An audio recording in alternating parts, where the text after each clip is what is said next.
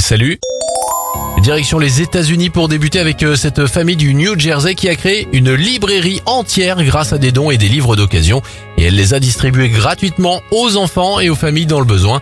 À ce jour, c'est plus de 1000 livres qui ont été donnés. Direction la Chine avec un sauvetage spectaculaire. Une petite fille a été secourue par un ouvrier courageux alors qu'elle était suspendue dans le vide accrochée à son balcon.